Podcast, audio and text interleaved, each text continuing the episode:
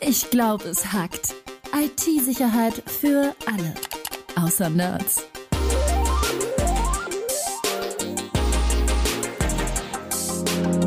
Mit Rüdiger Trost und Tobias Schrödel. Hallo Rüdiger. Hi Tobi. Teil 2 unseres Podcasts über Cyberwar. Ähm, ja, im ersten Fall haben wir erstmal so ein bisschen drüber gesprochen, was denn das Ganze ist und was da gerade passiert. Und in dieser Folge wollen wir ein bisschen über kritische Infrastruktur in Deutschland sprechen. Also was das ist, was da gerade passiert, beziehungsweise wie die geschützt wird. Und danach werden wir noch ein bisschen reden über ähm, ja, Hackergruppen, die jetzt auch im Russland-Ukraine-Krieg mitmischen. Also ähm, Ransomware-Gruppen, die sich zum Teil also gegenseitig jetzt betteln, aber auch Anonymous, die also sehr eindeutig auf Seite der Ukraine steht und russische Systeme angreift ähm, und hackt, sage ich jetzt mal. Und zum Schluss reden wir noch über Drohnen. Also jetzt nicht über Kriegsdrohnen, ja, obwohl vielleicht doch, aber dazu später.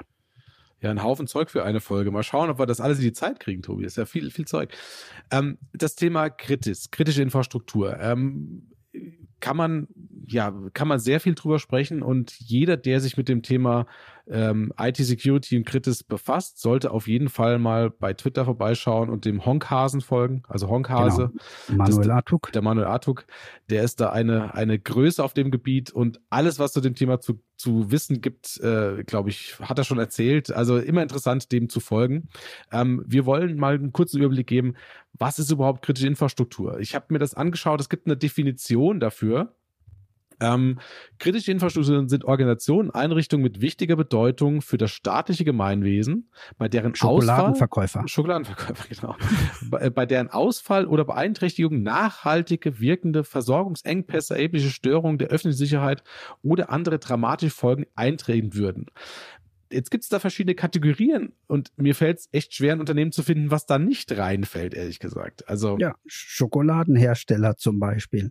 Also für mich zumindest. Nein, Scherz beiseite, du hast völlig recht. Also eigentlich geht es darum, dass es das, was, was hinter dieser Definition steht, äh, Sachen, die das tägliche Leben, den, den Alltag aufrechterhalten. Also Strom zum Beispiel, äh, Frischwasser und auch ähm, Brauchwasser, also ähm, Wiederaufbereitungsanlagen, sowas in der Art. Ähm, und natürlich auch sowas wie Logistik und Transport. Finanzen, also Banken zum Beispiel, weil ohne Geld gibt's nichts. Also du hast völlig recht, da fällt relativ viel drunter.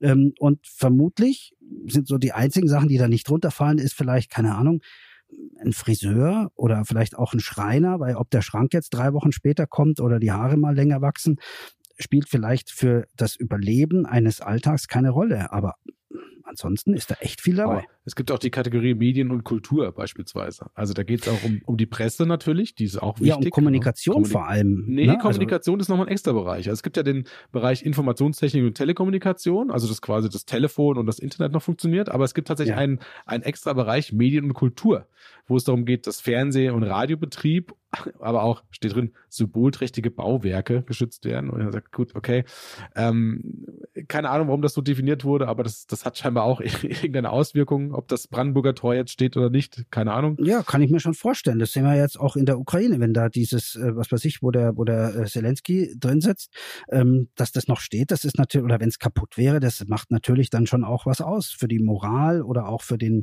für einen ah. kurzzeitigen äh, Adrenalinschub oder ähnliches. Deswegen haben die Aliens bei Independence Day sofort erst das Weiße Haus ausgeschaltet. Jetzt verstehe ich ja, das ist durchaus denkbar, weil okay. machen wir uns nichts vor, wenn deine Kommandozentrale weg ist, das demotiviert doch bestimmt. Okay, ja, hast, hast du recht, hast du recht. Also so Punkte wie Ernährung, also Lebensmittelversorgung, ähm, klar, verstehe ich, Bargeldversorgung, gut, das ist äh, natürlich alles das, was du, was du täglich brauchst. Und alle diese Bereiche, von denen wir sprechen, sind ja mittlerweile so digitalisiert und vernetzt, dass die auch angegriffen werden können. Und ähm, wir haben ja gesagt, wir wollen in der Folge mal drüber sprechen, wer ist denn das, der da angreift? Wer, also jetzt einmal in dem Kontext Cyberwar, aber auch generell, weil es ist jetzt nicht so, das haben wir auch in der ersten Folge schon gesagt, dass jetzt auf einmal da ein Schalter umgelegt wird und auf einmal diese, diese Unternehmen angegriffen werden, sondern die werden die ganze Zeit angegriffen. Wie jedes Unternehmen wird eigentlich die ganze Zeit angegriffen. Nur jetzt äh, spielen dann noch ein paar mehr Akteure mit, ähm, aber auch die die alten, in Anführungszeichen, Akteure, die da angreifen, die machen trotzdem noch mit, oder Tobi? Du redest von kriminellen Organisationen, also zum Beispiel wie, wie die Conti Group zum Beispiel. Das ist äh, eine weitgehend in Russland ansässige äh, Gruppe, die äh, mit Ransomware-Attacken viele, viele Firmen lahmlegt und lahmgelegt hat, ähm, die sich jetzt auch im Krieg eindeutig äh, hinter Russland stellt, weil wohl die meisten ähm, der, der Akteure dort aus Russland kommen. Und man muss auch eins sagen, und das ist auch ganz wichtig, ähm, diese Akteure wurden und werden in Russland geduldet. Also ähm, Ransomware-Gruppen sind einfach, ich sage es mal, top ausgebildete Hacker, ähm, die Millionen verdienen. Also wir wissen, bei Conti zum Beispiel wurde ja jetzt geleakt, nachdem ein ukrainisches Mitglied dieser Gruppe äh, keinen Bock hatte, dass diese Gruppe ganz klar sagte, sie steht hinter Russland. Und der hat dann interne Chats und, und Informationen geleakt und unter anderem auch die Bitcoin-Adresse, auf der das ganze Geld liegt. Und da waren, meine ich, wenn ich es richtig im Kopf habe, 274 Millionen oder sowas drauf. Nee, ne? nee, nee, das hast du nicht richtig im Kopf. Es ist viel, viel schlimmer. Es waren 2,7 Milliarden in diesem Ach, Bitcoin-Wallet. Und also bei Bitcoin ist ja so, ähm, das ist ja einsehbar, es ist ja pseudonym, aber jetzt nicht, äh, also es ist, im Gegensatz zu einem Bankkonto kann sich jeder einen Auszug von so einer Bitcoin-Wallet ziehen. Und auch wenn die verschiedene, natürlich viele verschiedene Bitcoin-Wallets haben, haben sie das Geld irgendwann zusammengezogen in ein Bitcoin-Wallet und das ist eben auch geleakt und da standen dann mal 2,7 äh, Bitcoins im Wert von 2,7 Milliarden drin. Ja, also die haben die krass. in drei, vier Jahren erwirtschaftet. Das ist schon krass. Also ich wusste, dass mit diesem ganzen Cybercrime-Ding viel Geld verdient wird. Das war mir klar. Das sieht man an dem Lifestyle dieser, dieser Typen, mhm. die auch gefangen wurden, wenn sie mit ihren Ferraris äh, und so weiter durch die Städte fahren, weiß man das. Aber dass es diese Ausmaße hat, das ist dann doch, ähm, ja, das mindblowing, würde ich sagen. Das habe ich nicht gedacht. Ja, aber genau das ist doch der entscheidende Punkt. Dass die so lange ungestört akt, ähm, ähm, aktiv sein konnten, liegt ja daran, dass die in Russland mehr oder weniger nicht verfolgt wurden, Komma, solange sie keine russischen Unternehmen angegriffen haben. Deswegen sind russische Unternehmen eigentlich praktisch nie von Ransomware-Attacken betroffen gewesen. Mhm. Ähm, was jetzt vielleicht auch gar nicht schlecht ist, weil diese Firmen, machen wir uns nichts vor, ähm, auch nicht die Notwendigkeit hatten, ihre Mitarbeiter und Mitarbeiterinnen zu schulen, ähm, gegen äh, mit Awareness-Kampagnen, also klicken Sie nicht auf Anhänge in Mail oder sonst irgendwas. Das haben wir ja hier in Deutschland und in Europa schon, machen wir schon seit Monaten oder Jahren. Ähm, und ich bin sicher, dass in keinem großen Unternehmen äh, gab es so eine Schulung noch nicht, sondern die war überall schon mal irgendwo ähm, dabei. Und das bedeutet, dass die jetzt auch relativ anfällig sind. Was wir auch sehen, weil Anonymous ja auch sagt, wir greifen russische Firmen an und sie sind ziemlich erfolgreich, auch bei den, bei den Großen. Und ganz ehrlich, ich glaube, das liegt auch daran, dass äh, in Russland da nie Notwendigkeit bestanden hat, ähm, groß selber auf Sicherheitslücken zu achten und die zu schließen, ähm, weil man einfach wusste, man wird selbst nicht angegriffen. Ja, das ist eine gute, gute Theorie. Das kann, kann durchaus sein, dass deswegen allein schon ähm, da gerade viele Ziele umfallen. Das, das kann schon sein. Aber das, das, lass uns das Thema Anonymous vielleicht nochmal kurz hinten anstellen. Ähm, mhm. Weil wenn jetzt, äh, wir, wir sehen jetzt quasi diese Akteure, wir sehen jetzt einmal die staatlichen Akteure, wir sehen also auch die, die Cyberkriminellen, die es jetzt auf eine Seite schlagen und trotzdem auch mitmachen, ja, und, und quasi sagen, okay, wir greifen jetzt aktiv mehr Ziele in, in einem, in der Ukraine an, zum Beispiel, weil, weil wir gerade im Krieg mit denen sind und, stellen sie auf eine Seite, zerbrechen daran, weil natürlich die Ukraine eine, eine Hochburg für IT-Spezialisten ist. Also das, das weiß man vielleicht nicht so, ähm, aber in der Ukraine gibt es unfassbar viele IT-Experten. Ähm, auch auch auf der auf der Ransomware oder auf der Cybercrime-Seite leider, also leider auf der, auf der falschen Seite. Und da äh, zerbrechen die jetzt dran. Das ist schon schon ein interessantes Ding, was da passiert ist. Also und ähm, zu diesen Leaks, wie gesagt, war ja einer aus der Ukraine, hast du ja gesagt, der der mhm. da Informationen geleakt hat. Und wenn man es jetzt anschaut, ich fand das schon spannend, da mal reinzuschauen. Also mal davon abgesehen, dass da Chats drin waren, also interne Chats ja. von dieser Gruppe, ähm, war da auch Schulungsmaterial drin. Also mehrere. Und zwar nicht ganz ohne, da war richtig viel dabei. Total. Und ja. auch tipptopp, ja. Also, kann, also jetzt, wenn du selber Hacker werden wolltest, das war also perfekt vorbereitet. Brauchst bloß ein bisschen Zeit, YouTube-Videos, Schulungen, äh, PDF-Dokumente zum Durchlesen in allen Bereichen. Und perfekt aufbereitet. Das war schon geil, ja. Also wenn du diese Schulungsmaterialien durch hast, äh, dauert wahrscheinlich ein paar Tage bis Wochen, weil es sehr viel Zeug war. Ich glaube, da bist du ganz gut ausgebildet. Also muss man sagen. Ähm, und da mal reinzuschauen, das war, das war ein, ein netter Nebeneffekt von diesem ganzen furchtbaren Konflikt letzten Endes, dass diese Gruppe, mhm. die leider weiter operiert, ähm, ich, ich, hab, ich war mir sicher, dass die, dass die am Ende sind, dass die Gruppe das nicht, äh, nicht schafft, äh, da rauszukommen sozusagen oder weiter zu agieren, aber die sind nach wie vor aktiv. Ja, ich habe tatsächlich auch die letzten Tage mal wieder auf eine Name- und Shame-Seite von Conti geguckt und da sind aktuell immer wieder neue Firmen und neue Daten, die da veröffentlicht werden. Also aufgehört haben die nicht. Also vielleicht haben sie auch rausgekriegt, ähm, ja, wer, wer das war und haben den einfach ausgesperrt, vermutlich. Oder sie, wissen wir ja nicht. Aber da können wir nochmal einen alten Tipp wieder rausholen. Also äh, wenn, wenn ihr eine, eine Festplatte habt, die von Ransomware verschlüsselt wurde, legt euch die in den Schrank, weil vielleicht gibt es irgendwann mal einen aus dieser Gruppe, der sagt, ich habe keinen Bock mehr auf den Kram hier und den, den Entschlüsselungsschlüssel oder ein Entschlüsselungstool rausgibt oder sowas. Das ist alles schon passiert. Also äh, die Daten kommen vielleicht dann in ein paar Jahren nochmal wieder. Also einfach mal die Platte in den Schrank legen. Aber wir, unser Thema ist ja nicht Ransomware, sondern ja, dieses plakative Thema Cyberwar. Und ähm, reden wir mal über die Angriffe, die stattfinden. Also, was ist denn das, das Ziel von einer, von einer Cyberwar-Attacke letzten Endes? Was würdest du sehen? Was ist das Hauptziel?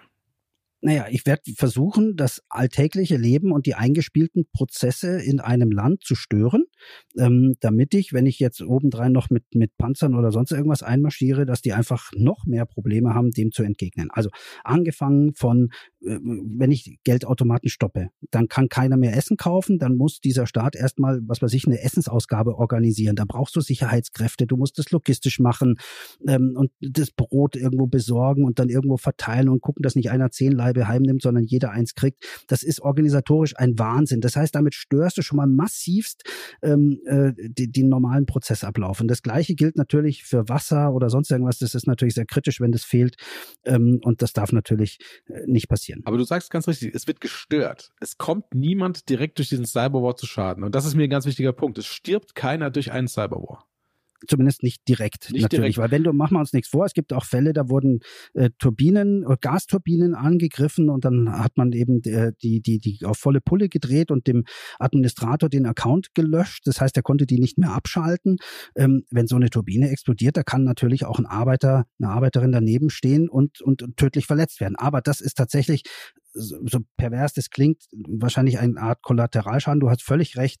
Von einem Cyberangriff stirbt direkt erstmal keiner, sondern es geht echt darum, Leute zu äh, oder Prozesse zu stören und einfach ja Unruhe zu stiften und auch in der Bevölkerung für Unruhe zu sorgen. Aber ich stelle mir das nach wie vor so vor, wenn jetzt das Wasserwerk digital angegriffen wird und äh, da irgendjemand die Schalter umlegt, dann wird es doch immer noch die Möglichkeit geben, durch einen, keine Ahnung, äh, Zudrehen von einem, von einem Wasserhahn letzten Endes äh, oder äh, manuell das Ganze zu stoppen. Also ich kann mir nicht vorstellen, dass es wie bei wie im Hollywood-Film ist, dass durch das Digitale alles sofort alles ähm, lahmgelegt werden kann. Also dann geht halt der eine hin und, und dreht halt die Schraube zu. Weißt du? also man muss da die Kirche bis im Dorf lassen. Ich finde, äh, klar, es ist, es ist eine Bedrohung und es ist was, was das ähm, letzten Endes auch beeinflussen kann, wie du sagst, durch, durch eben Prozesse, die neu aufgesetzt werden müssen, durch ja, Essensverteilung oder was weiß ich. Aber dieses, diese direkte Gefahr, die sehe ich eben nicht durch diesen Cyberwar. Also ganz ehrlich, wenn man ähm, ja eine, eine, eine Reinigung von Wasser unterbricht und damit einfach Milliarden von Kubikmetern, die irgendwo in so einem, so einem Vorhaltebecken sind, verunreinigt werden, dann ist das schon äh, schon eine Schwierigkeit. Selbst wenn einer dann irgendwie zudreht, aber das kann unter Umständen zu spät sein und dann hast du unter Umständen aus diesem Reservoir für die nächsten zwei Wochen kein frisches Wasser für eine Großstadt. Ähm, also das halte ich durchaus für äh, problematisch und gefährlich, aber du hast ja recht, natürlich natürlich, es ist halt äh, Manipulation. Es geht einfach darum, äh, zu sabotieren. Also ich glaube, Sabotage ist vielleicht das richtige Wort, was da äh, mitschwingt, was ja auch normal von, von, von Spionen durchgeführt wird. Das kannst du unter Umständen viel, viel einfacher machen, wenn du dann irgendwie über einen Rechner 1000 Kilometer weit weg in einem sicheren Unterschlupf das machst. Ähm, also da glaube ich, kannst du schon ziemlich viel machen. Und stellen wir uns mal einfach nur vor, wie gesagt, wir haben es vorher gesagt, kein Geld heißt, äh, keiner kann was kaufen. Da musst du, musst du deine Bevölkerung versorgen. Das ist ein, ein irrsinniger Aufwand. Kein Strom ist hochproblematisch, weil du musst die Krankenhäuser mit Notstromaggregaten versorgen und auch die kritischen Infrastrukturen. Die Leute zu Hause haben kein Licht. Das ist beängstigend. Ähm, du kriegst dann kein Radio raus. Du kriegst keine Informationen an die Leute. Du kannst dir nicht mal sagen, wo Essen ist. Also du machst schon mit, mit kleinen Sachen extremst viel Unruhe. Und jetzt machen wir uns nichts vor, wenn du angegriffen wirst von einem schlimmstenfalls noch übermächtigen Gegner, und zwar jetzt wirklich Krieg mit Panzern und, und, und Raketen und so weiter, ähm, dann muss deine Antwort halbwegs koordiniert sein. Und das ist ja das Entscheidende. Das hast du nicht, wenn hier totales Chaos, her Chaos herrscht, weil keiner weiß, wo er das Brot kaufen soll und wie vor allem. Aber gut, ich meine, dem, in dem Moment, wo der, wo der Panzer durch die Straße rollt, sind diese Cyberattacken dann auch letztendlich irgendwo egal, weil dann sind die Prioritäten ja. ganz woanders. Dann ist, dann ist das Thema für mich erstmal, erstmal, es liegt die Priorität ganz woanders. Ja, also. ja, da hast du recht, aber vielleicht ist der einfach so schnell so weit gekommen, weil daneben Chaos herrschte und einfach die, die Abwehr nicht, nicht sauber organisiert wurde oder werden konnte. Aber ich glaube, ganz ehrlich, wir reden da uns auf unserem Schreibtisch, tun wir uns da sehr leicht reden. Also eins sind wir uns, glaube ich, einig. Cyberwar ist eine Sabotage, ähm, die Unruhe stiftet. Und wie groß das wird, da gibt es ja ganze Bücher von, ähm, die das äh, auch mal ausschmücken und, und mal erzählen, was da alles passieren kann. Da kann sich jeder mal seinen, seinen Kopf machen. Du hast völlig recht, vielleicht wird da an der einen oder anderen Stelle lokal jetzt nichts passieren. Da geht dann halt irgendwie noch eine Mannschaft hin und, und repariert irgendwas manuell und, und schaltet dann halt einfach, keine Ahnung, den Wasserzulauf äh, manuell an oder ab. Ähm, das wird sicherlich auch geben. Und zwar auch trainiert. Denn kritische Infrastrukturen, machen wir uns nichts vor, sind in Deutschland ja auch ein bisschen organisiert. Ähm, und da gibt es auch äh, Prozeduren für den Ernstfall, wie die sich verhalten, um einfach sowas wie ein Wasserwerk am Laufen zu halten. Ja, davon gehe ich mal aus. Das hoffe ich mal sehr stark, dass es da diese Notfallübung gibt ähm, und dass man weiß, was zu tun ist, wenn es denn passiert, weil der Notfallplan letzten Endes in der Schublade liegt. Äh, am besten auch ausgedruckt und nicht irgendwie auf einem File-Server, der nicht mehr zugreifbar ist. Ja, gab es auch mal. Ja. Also hoffen wir mal. Ähm, aber ich, ich stelle mal eine, eine provokante These in den Raum. Ähm, ich sage, dass, dass äh, Deutschland ähm, oder sage ich mal die äh, ja, dass, dass Deutschland schlecht aufgestellt ist in dem Thema, weil wir unsere Unternehmen aktiv auch verwundbar halten aktiv verwundbar halten. Genau. Also erst, erst, pass auf, Punkt eins muss ich dir ein bisschen widersprechen. Es gibt ein nationales Cyberabwehrcenter, das tatsächlich genau kritische Infrastrukturen beobachtet, berät ja. äh, und auch äh, im Blick hat und dort auch die Akteure, machen wir uns nichts vor, die sind ja nicht blöd. Die wissen ja, dass sie ein kritisches Ziel sind. Äh, die achten auch schon drauf. Also die unterhalten sich, die achten auf gepatchte Systeme, äh, auf, auf Infrastrukturen, die äh, State of the die Art gebaut und geschützt sind. Das stimmt. Ähm, da, da stimme ich aber, dir total zu. Das stimme ich total zu. Aber wir haben trotzdem gegenläufige Intentionen hier, weil letzten Endes gibt es aber auch sowas wie einen Staatstrojaner, der zur Strafverfolgung verwendet wird, den du nur installieren kannst, wenn du bestimmte Lücken ausnutzt. Und wenn jetzt, sage ich mal, eine Behörde ähm, diesen Staatstrojaner nutzen möchte, dann muss man eine Lücke offen halten, die man gegebenenfalls gekauft hat oder irgendwie Kenntnis erlangt hat, die man nicht weitergibt an die Unternehmen, weil dann dieser Trojaner nicht mehr funktioniert. Also man hat da schon so einen gewissen, ja, ähm, gegenläufiges Ziel letzten Endes. Ob der Staatstrojaner natürlich, also der wird nicht gegen kritische Infrastrukturen eingesetzt werden, insbesondere nicht von, von, von den eigenen Leuten. Das ist klar, aber ich verstehe, was du meinst. Also es gibt eine, eine Lücke, die ist bekannt. Ähm, aufgrund derer hat man einen Staatstrojaner gebaut, damit man kriminelle Personen äh, überwachen kann. Aber man weiß, dass diese Lücke besteht und weiß eben nicht, dass, ich sage jetzt mal, die Russen, die Chinesen oder sonst irgendwas von dieser Lücke auch schon wissen und die aber dann gegen unsere kritische Infrastruktur ausnutzen. Das meinst du damit, genau, oder? Genau, dass du eine Lücke hast, von dem keiner weiß, weil du die ja brauchst ja. für deine Strafverfolgung und dementsprechend auch nicht weitergibst an die Unternehmen. Du brauchst da gar nicht die kritische Infrastruktur zu sehen. Du kannst jedes Unternehmen ja sehen, dass diese Lücke hat ähm, und keine Kenntnis davon hat. Also ich weiß, das ist, es ist eine provokante These, ähm, aber trotzdem sollte ja. man darüber sprechen, weil für mich ist das auch was, was damit reinspielt. Also wir, also du hast gemerkt, dass ich mir schwer getan habe. Also äh, ich tat mir tatsächlich schwer mit deinem aktiv äh, nicht schützen. Das finde ich ein bisschen übertrieben. Aber du hast schon recht. Äh, wir haben unterschiedliche Gremien und, und Organisationen in Deutschland, die vielleicht auch gar nicht so permanent miteinander reden, die unterschiedliche ähm, Aufgaben haben, die unter Umständen auch konträr laufen. Das kann sein, aber das betrifft ja nicht nur Deutschland. Dasselbe Problem hast du in Italien, in England, in Amerika, genauso wie in der Ukraine, Russland das, oder sonst irgendwo. Das stimmt natürlich, ähm, aber das ist auch eine schlechte Ausrede. Ja, nur weil es die anderen auch schlecht machen, heißt ja nicht, dass wir es auch so machen müssen. Aber nein, aber ich wollte nur sagen, dass, weil, weil du das aktiv genannt hast. Ich glaube, das ist ein Problem, das jedes Land hat und das man auch nicht schwarz-weiß beantworten kann. Kommen wir zu einem Thema, wo wir uns bestimmt einig sind. Ähm, das Thema Hackback. Das ja. spielt ein bisschen in die gleiche, geht in die gleiche Richtung, aber ich glaube, wir haben da eine ganz klare Meinung zu. Also Hackback ist damit einfach gemeint, wenn wir angegriffen werden auf einem digitalen Weg, dass wir zurückschlagen. Und auf einem digitalen Weg. Auf einem digitalen Weg. Ähm, also wir hacken quasi den Hacker. Wir hacken den Hacker, genau. Was, was hältst du davon? Ich habe schon ein bisschen gespoilt, aber was hältst du davon, ja, Tobi?